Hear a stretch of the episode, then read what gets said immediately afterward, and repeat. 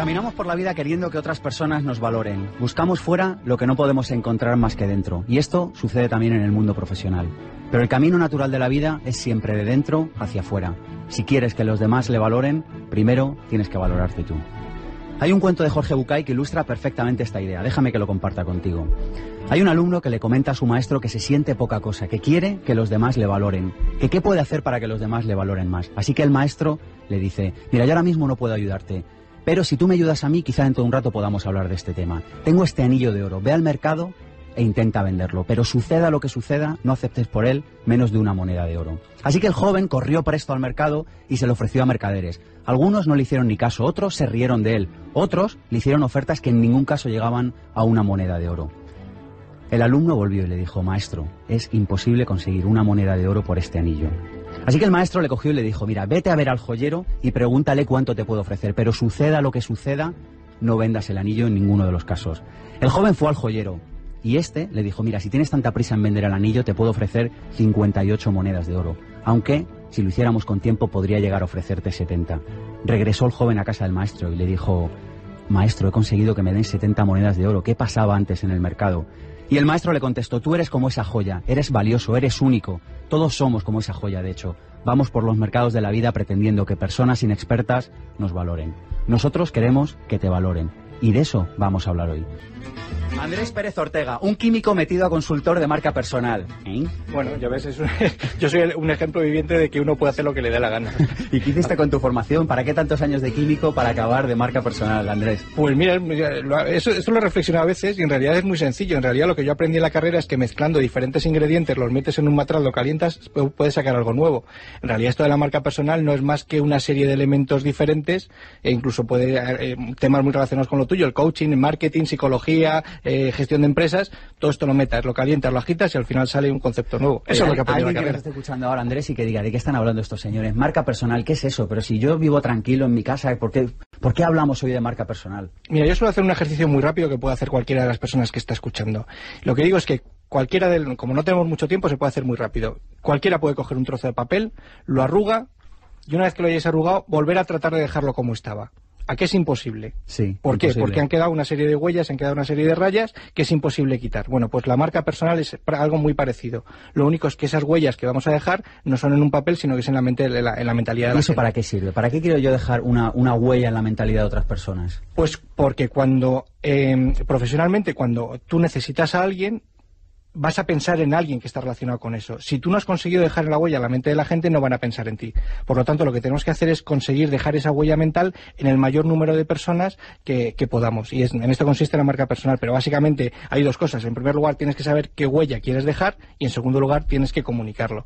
Y esas son un poco las dos bases de la marca. ¿Y esto le vale a todo el mundo? ¿La persona que tiene un empleo por cuenta ajena le suena chino esto? Por supuesto, por supuesto. Demuéstrame en dos frases que a uno que tiene un trabajo por cuenta ajena le interesa esto de la marca personal. Vamos a ver, eh, eh, ¿por qué se asciende una persona o no se asciende o no, se asciende una persona. Es, fíjate que están ascendiendo todo el mundo. Yo llevo un montón de años en la empresa y a mí no me han ascendido. ¿Por qué? Pues por una serie de cuestiones. Por, porque no me conocen, porque no, no caigo bien o porque, aunque yo soy muy buen profesional, la gente no, no sabe lo que estoy haciendo. Por lo tanto, un profesional que esté trabajando en, en, una empresa, al final tiene que valorarse, tiene que ser valorado igual que si estuvieses trabajando. Además, está muy relacionado con lo que estabas tú diciendo al principio de que el mercado ha cambiado. Es decir, en este momento no somos no somos empleados, lo digo yo a veces en broma, empleados, si lo buscas en el diccionario, encontrarás sinónimos de usado, utilizado, manipulado. De lo, que se trata es de ya no podemos seguir pensando como empleados y tenemos que pensar como profesionales que vendemos servicios. Esto es muy neoliberalista, ¿no? Esto es buscarse la vida. O sea, esto es, vamos a dejar de que nos estén diciendo lo que tenemos que hacer, de que venga papá empresa, papá gobierno, lo que sea, salvarnos la vida, y tenemos en este momento las herramientas para ser nosotros los que nos posicionemos. ¿De qué cambio social nos ha enterado el ciudadano medio bajo tu punto de vista? Arrancas tu libro Expertología en Alienta Editorial, el cual me permito la licencia de recomendar un libro muy bueno. Me gustó tu marca personal, me ha gustado más, te lo comentaba antes fuera de antena, Expertología. En la primera parte del libro hablas de un cambio social que está teniendo lugar en este momento. ¿Cuál es ese cambio social? Estamos solos. O sea, se podía decir, yo a veces también lo digo en broma, y dicen que nacemos desnudos, eh, llorando, ensangrentados, y a partir de ahí la cosa empeora pues con esto ocurre lo mismo. Es decir, estamos solos, más solos que la una, y lo que tenemos que hacer es encontrar la forma, digamos, de, darnos a conocer y de hacernos valer. Pero no es, luego, pues, luego a lo mejor lo comentamos, pero no es un concepto egoísta eh, precisamente esto está muy relacionado en este momento con todo lo que está ocurriendo con Internet. Todos somos valiosos y en lugar de estar esperando que alguien de arriba, una especie de ente extraño, venga a salvarnos, somos nosotros los que podemos comunicarnos y podemos relacionarnos y podemos hacernos, podemos hacernos valer. Entonces, es el individuo, pero dentro de la red. Fíjate, hablas eh, de venderse, de hacer marketing. Pocos libros hablan de cómo mejorar tú como persona y tú lo haces. ¿Se ha acabado ya la época del cacareo, del blablater, del, del, del cacarear lo que uno no es? A ver, en primer lugar, lo de venderse es un error. a ver, explícanos. lo digo yo muchas veces. Vamos a ver, cuando uno se vende, precisamente lo que, lo que trata la marca, la marca personal no es de venderte, porque cuando tú te vendes, eso ya tiene otro nombre. Lo que pasa es que estamos en horario infantil y no vamos a, no vamos a comunicarlo. Entonces, precisamente se trata de no venderse, porque cuando lo que tienes que hacer es aprender a vender lo que haces. Porque cuando no aprendes a vender lo que haces es cuando te empiezas a vender tú. Cuando empiezas a sacrificar tus valores, cuando empiezas a salir tarde del trabajo, pues porque no, no te van a valorar si no estás hasta las tantas en el trabajo. Cuando tienes que tragar cosas con las que, con las que no tienes que tragar. Si has conseguido dejar esa huella profunda en la mente de la gente, lo que vas a conseguir es que te valoren por lo que eres. Y por lo tanto eres tú el que vas a poder empezar a exigir. Andrés, todo este tema de la marca personal, a las personas que sepan qué quieren hacer en la vida, les sonará fácil. Pero ¿qué hacemos con todas aquellas personas que no saben a qué, se, qué quieren ser de mayores, incluso ya siendo mayores? ¿Sabes lo que ocurre? Que es que casi nadie sabe lo que quiere hacer en la vida. ¿Qué hacemos entonces, Andrés? cuando yo voy a un curso, cuando me invita José a alguno de los cursos, o cuando doy alguna conferencia y pregunto, a ver, ¿cómo queréis posicionaros? Es que no la mayoría de la gente no tiene ni puñetera idea. Y ese es el gran problema. Es decir, si estamos hablando de posicionarnos y dejar una huella, tenemos que saber qué huella tenemos que dejar. Si somos, si somos una empresa y no vamos a dar nombres, las empresas hacen sus planes estratégicos. Dentro de cinco años queremos no sé qué y nos parece lo más normal del mundo. Sin embargo, las personas no tenemos nada claro hacia dónde queremos ir. Y si tú no sabes hacia dónde quieres ir, a ver, déjame, déjame que recapitule un poquito. Dale. Las marcas básicamente son confianza. Es decir, si tú compras una marca de leche, una marca de cola, es porque, es porque confías en ella. ¿Y por qué confías en ella? Porque lleva una trayectoria de credibilidad. ¿Y esa trayectoria de credibilidad cómo se consigue? Pues porque sabes hacia dónde estás yendo. Cuando no sabes hacia dónde vas, difícilmente vas a poder generar credibilidad, difícilmente la gente va a poder confiar en ti y difícilmente la gente va a poder valorarte. Te propongo un juego. A ver, no me puedes no aprieto, Sergio, que te conozco.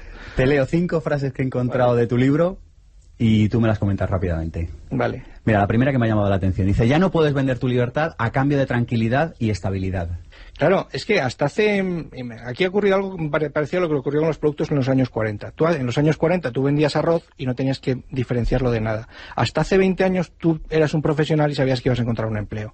Eso ya se ha terminado. Es decir, sabías que ibas a estar trabajando hasta, hasta los 65 años, te ibas a jubilar amargado y con una palmadita en la espalda y un bolígrafo de oro, pero bueno, digamos que había, te habías vendido.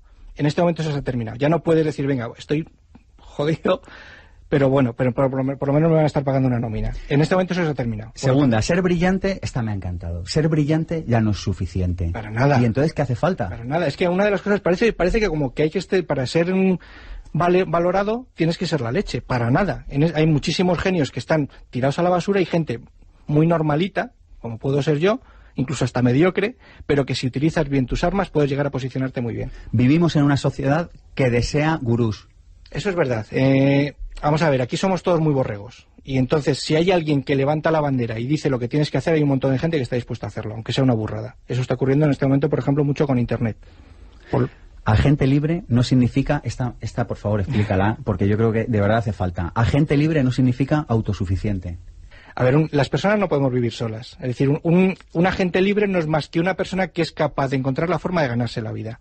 Eh, digamos, encontrando aquello que es valioso y por lo que le pueden pagar.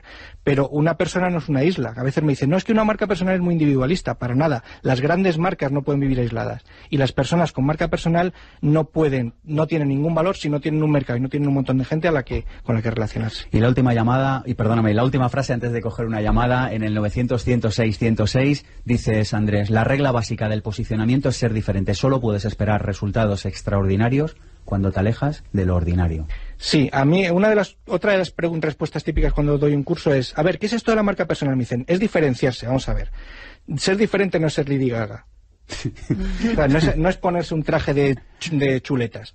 Ser diferente es ser mejor. Entonces, lo que tienes que hacer es currártelo para dentro de tu profesión, y me da igual que seas un fontanero o el director general de, IBM, lo que tienes que hacer es ser el mejor en lo tuyo. Y en este momento no tenemos la posibilidad de hacerlo. Oye, chicos, las creencias. ¿Por qué? ¿Qué creencias hay detrás de que nos dé miedo vendernos? ¿Qué creencias hay, subyacen detrás de decir, oye, es que a mí esto de la marca personal me da miedo, yo no quiero que piensen que soy el más guay? Pues bien, lo has dicho, ¿no? Yo no quiero que piensen que soy el más guay. El qué dirán, ¿no? Empezamos por esa vivimos en una sociedad, sobre todo en los ámbitos latinos, donde tenemos una cultura gregaria, una cultura de grupo, a diferencia de los países anglosajones donde eh, pues es mucho más individualista. Entonces, ¿qué ocurre? Que todo aquello que hagamos y signifique sobresalir del grupo, ser distinto al grupo, y no nos queda más remedio en algún momento que ser distinto al grupo si queremos ser nosotros mismos, es una amenaza un poco para el grupo en el que estamos, ¿no? Mira, yo tengo, yo esto lo suelo plantear de la siguiente manera. Es verdad que la cultura latina es así, los anglosajones lo ven de otra manera, pero yo lo veo de la forma siguiente. Vamos a ver, si tú eres muy bueno y eres capaz de aportar valor y eres capaz de hacer algo, es absolutamente egoísta el guardártelo para ti. Por lo tanto, ve, míralo de esta manera. Si eres bueno, trata de que el, mayor número de personas lo conozcan y lo puedan, lo puedan utilizar y puedan beneficiarse de lo que tú haces. Entonces, ese es el punto de vista que yo creo que hay que tener. Y eso, y comparto tu criterio, Andrés, en este caso, ¿cuál es el riesgo al hacer eso? El riesgo es que te señalen, el riesgo es que te excluyan, el riesgo es que no te quieran, porque prefieren a alguien precisamente que por el hecho de ponerse en valor puede que eh, haga que el resto de los que te rodean, que no saben o no quieren, no se, no se atreven a ponerse en valor, te tomen como una referencia, entonces te apunten, te critiquen, ¿no? Cuando uno es uno mismo y se pone en valor, yo creo que la principal consecuencia primera que existe es que quedas a expensas de lo que digan otros y de la crítica. Y cuanto más arriba subes, más expuesto estás, ¿no? Y además, solamente una cosita más, pero hasta ahora digamos que esto de destacar o no destacar podía ser más o menos voluntario, pero es que en este momento no, hay más remedio, es que no queda opción. es como dicen los, los yankees, es mandatorio, o sea, es, es así, o lo haces o lo haces. Fíjate, hay un concepto que me gustaría que rescatáramos para la tertulia de, hoy. Es el, un concepto que tú hablas en tu libro anterior, Marca Personal, Andrés, y es el concepto de marca blanca. Tú dices, al igual que los yogures hay marca blanca y marca de marca, dice, pues también los profesionales son marca blanca o no son marca de marca. ¿Nos puedes explicar esto? Sí, vamos a ver. Una marca blanca es, es una marca que sirve para muchas digamos que, que, puedes utilizar en diferentes ocasiones pero que no va de la marca no la vas a no la vas a poner tú sino que te la van a poner a ti. Hasta ahora ya como comentábamos antes tú antes simplemente te ponían el sello de la empresa donde estabas y tú ya eras una marca blanca. En este momento eres tú el que tienes que definir tu marca. Cuando además es que esto de la marca personal está muy relacionado con digamos con la libertad individual la marca personal al final es que tomes tú tus propias decisiones. Si son otros los que están asumiendo las decisiones y están asumiendo la responsabilidad que debería, debería corresponderte a ti, entonces ya no es tu marca, es la marca de los demás, ¿no? ¿Qué podemos hacer? Pues cuando no tenemos claro qué podemos hacer, lo primero es pararse y decir, voy a clarificar qué quiero hacer. Una manera muy habitual que, y más fácil mm, que determinar qué quiero hacer es empezar, por ejemplo, mm, percibiendo qué no quiero hacer. Explícanos esto. Que es mucho más sencillo. A mí cuando me dicen, ¿a dónde quieres llegar? No sé. ¿Pero qué no quieres en tu vida? Y ahí me sale el listado. Y de una manera bastante automática. No quiero seguir teniendo jefes así, no quiero levantarme con esta disciplina de horarios, no quiero vivir agobiado con estrés, no quiero estas prisas, no quiero seguir hecho un fondón sin hacer deporte, no quiero lo que sea. Entonces, es mucho más fácil, en muchos casos, identificar que no quiero. Por lo tanto, como aquí se trata de empezar a dar pequeños pasos para identificar en qué dirección voy, es muy fácil empezar a identificar en qué direcciones no quiero ir. Y una vez que vas desbrozando el camino, luego la pregunta siguiente es, bien, ¿y si no quiero esto, entonces qué si quiero, no? Y luego a mí hay una pregunta que me encanta, que es para mm, facilitar el camino, es, ¿y esto qué quiero? Imagínate, quiero hacer deporte. Y es todo un mundo, ¿no? Que deporte... ¿Cuál es el primer paso sencillo que debo dar en este instante para ir clarificando la idea? Pues la pregunta a lo mejor que me hago solo es una pregunta. Nada más. No hay que hacerse todo un plan de acción ni hay que hacer nada. Solo, ahora mismo, ¿qué tengo que hacer? Digo, pues pensar, a lo mejor, ¿qué cinco deportes me gustan más o me atraen más? Vale, ya está dado el primer paso. Y una vez dado ese primer paso, la siguiente pregunta es, ¿qué paso doy en este momento? Solo un paso. Política de pequeños pasos. Política de pequeños pasos y solo un paso. No des más pasos, porque el camino nos agobia, pero un paso no. Y por lo tanto es más fácil de lo que parece y además apoyo lo que antes decía, por escrito.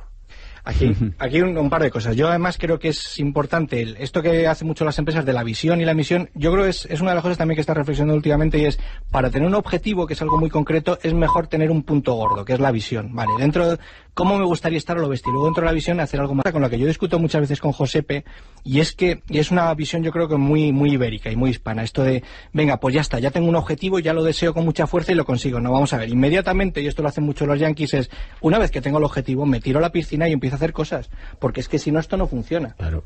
Entonces, vale, sí, esto eh, lo deseamos mucho, pero inmediatamente nos bajamos a echar la bonoloto. Y esto no funciona así. Hombre, el componente de azar ya sabemos que... aquí aspiras en la vida? A que me toque el gordo en Navidad. ¿no? y la pregunta es, ¿qué hay detrás del gordo? Pues esa calidad de vida que nos daría ese dinero, ¿no? Entonces, aísla, aísla la pregunta, da un primer paso y ponte en acción. Porque eh, la inacción seguro que no nos mueve de donde estamos. Efectivamente.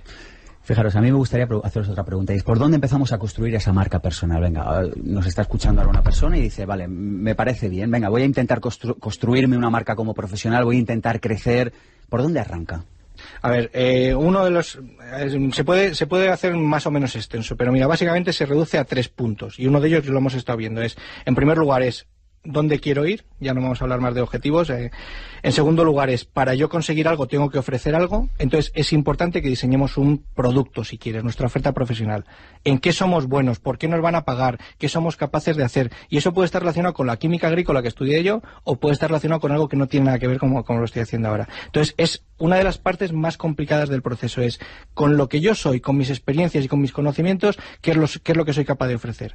¿Y, no crees que estamos en un buen tiempo para, para realmente ser nosotros en nuestra profesión. Es decir, cada vez hay sectores y cada vez hay micronichos de las profesiones más extrañas y más absurdas que hace 20 años no hubiéramos podido imaginar. Entonces yo eh, creo que este es un mensaje que también hay que lanzar, ¿no? El decir a la persona. Mm. Y el otro día, mira, lo cuento en antena porque es que me, llamó la atención. Me encontré a una, a una antigua alumna por la calle y me dice, voy a montar un restaurante vegetariano, pero de cocina que no se cocina más de 40 grados. Digo, pero hay un nicho de mercado para eso. Y esta era su pasión. Y de repente está viviendo de eso.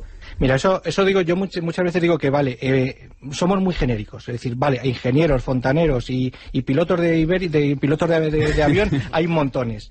Sin embargo, lo que hay que hacer es especializarse. Y todo el mundo se me echa las manos a la cabeza. No, especializarse, entonces reduces tu nicho, como lo ocurre a tu amiga. Vamos a ver, especializarse no es más que poner un apellido a tu, a tu profesión. No es lo mismo ser un cocinero que ser un cocinero italiano que un cocinero italiano eh, de comida sin eh, gluten. En ese momento es verdad que tu nicho se ha reducido, pero vas a ser el, el mayor experto, la mayor experta en tu campo. No es lo mismo ser un historiador que un historiador de la España medieval de no sé cuántos. Entonces, siempre podemos encontrar, o no lo mismo ser un, un, electricista que un electricista especializado en eh, domótica y además para en grandes empresas. Entonces, siempre puedes encontrar un nicho en el que te puedes posicionar como un referente en tu campo. Y abundando sobre lo que dice Andrés... Eh, en el mundo del coaching ocurre muchas veces lo mismo. Soy coach, sí, pero ¿coach de qué? ¿De qué? No, sí, dímelo a mí. Me dedico a eso. Eh, creo que la siguiente pregunta es, ¿y por qué no nos atrevemos o no nos especializamos, no? Yo creo que hay una emoción de fondo y es el miedo. No nos atrevemos a especializarnos porque normalmente lo que nos viene por debajo es y si me especializo demasiado me quedo sin los suficientes clientes para vivir como quiero, ¿no? Pero claro, como te hagas una pregunta, imagínate que te estás especializando en restaurante, voy a montar un restaurante, no, un restaurante vegetariano, un restaurante vegetariano, pero ya hay más restaurantes vegetarianos, por lo tanto, un restaurante vegetariano que cocina a no más de 40 grados. La siguiente pregunta es, cuántas personas hay que van a estar receptivas a la idea de venir. Y si me salen que sobre 46 millones de españoles solo hay 100.000 personas que vendrían, o sea, sé, un porcentaje ínfimo, pero con 100.000 personas tengo yo para ir tirando en el restaurante, pues vamos, que para este año sí, ¿no? Por lo tanto, casi siempre la pregunta, el, el especializarse muy mal se tiene que dar para que no tuvieras. Los suficientes clientes potenciales. Además, existe una tendencia a pensar que si tú estás eligiendo un campo, parece como que te vas a volver idiota en el resto de tus, actividades. Es decir, el que tú tengas un restaurante vegetariano no te está limitando con otro tipo de cuestiones. Yo suelo utilizar el ejemplo de Brian May, que como ya tenemos cierta edad, vosotros sabéis quién es Brian May, el, guitarrista de... Bueno, tú eres más joven. El guitarrista de, Queen. Yo, yo, soy más joven también. El guitarrista de Queen, que el tío es, es guitarrista de Queen, pero al mismo tiempo es doctor en astrofísica. Es decir, el, especializarte en algo no significa que te vas a volver tonto en el resto de las cosas, ¿no? Entonces, eh, termino. Fíjate, a- a- a- para ir acabando, habéis mencionado antes un tema de pasada, el tema de la misión y de la visión. Que yo sé que esto suena a gran empresa, yo sé que esto suena a chino, yo sé que esto la gente lo escucha y dice, ay madre mía, por favor, no quiero escuchar del mundo de la empresa. Y a mí me parece tan importante, por favor, de- explicar qué es esto y por qué hay que Fíjate, hacerlo. fíjate que yo soy, y además los que me conocéis ya lo sabéis, soy muy racional y muy objetivo y tal, y esto me suena siempre como un poco a místico. Bueno, pues no, he llegado a la conclusión de que si no tienes, si no sabes hacia dónde vas, difícilmente vas a poder llegar, eh, o sea, vamos a ver, si tú no, no te sabes hacia dónde estás dirigiendo, la gente va a percibir que no tienes ni idea de, esta- de hacia dónde estás yendo, ¿no? Entonces es un poco... Maneras, hay una frase, que a lo mejor no, no está muy relacionada con esto, pero no quiero soltarla porque con el título del programa me gusta, y es esto de la actitud positiva y el pensamiento positivo lo, de- lo leí en una frase, ya os diré, de dónde, y decía que el- la actitud positiva y el pensamiento positivo es eh, esperar lo mejor mientras te preparas para lo peor. Y dices, bueno, ¿y qué filósofo habrá, habrá dicho esto? Bueno, pues lo hizo un personaje desde una de las últimas novelas de Stephen King, y me pareció brutal para definir el, el pensamiento positivo. Yo para responder a, a- misión visión sencillamente es que necesitamos eh, tener como una ilusión porque queremos que ocurra en nuestra vida, ¿no? Eso sería esa visión. Imagínate, si te pongo y te digo, cierra los ojos, ¿qué quieres que ocurra en tu vida? Dentro de cinco años, ¿cómo te ves? No cómo te ves realistamente, no. ¿Qué te gustaría que pasara en tu vida? Esa es la visión, para aclararnos. Hay muchas maneras de... Pero ¿Y cómo, manera- ¿Y cómo lo hacemos sin miedo? Porque a mí lo que me sucede, Josepe, cuando trabajo este tema, Mm. es que de repente te dicen, pues yo me veo en una casa de, de 62 metros cuadrados, inter- va a un patio interior de... Dicen, no, eso es lo... Sueña, sueña. Claro, ¿Cómo, cómo aquí hacemos estamos para quitar... a ser realistas, ¿no? Claro. Nos han enseñado a ser realistas. Los pies en el suelo, ¿eh? Los pies en el suelo. Bueno, pues hay que hacer un ejercicio, tal vez crear el entorno adecuado. A lo mejor te tienes que poner música de fondo. o contratar un coach. O estar con un amigo que te alienta y es un soñador. Y estar en un entorno que te facilite eso. Y entonces es dejarse fluir. O sea, imagínate que te ha tocado mm, la lotería. Vamos a imaginar que estas navidades te tocan 200 millones de euros. ¿Qué harías? Y en realidad no te vas a gastar los 200 millones de euros, pero te vas a dar la libertad de pensar con creatividad en cómo te gustaría tu vida, ¿no? Y la siguiente pregunta relacionada con la misión es el ¿para qué quieres eso, no? ¿Qué quieres hacer con tu vida? ¿Qué sentido tiene? ¿Qué te gustaría alcanzar? O sea, cuando te mueras, ¿qué te gustaría que haya pasado con tu vida? Y esta pregunta es súper poderosa.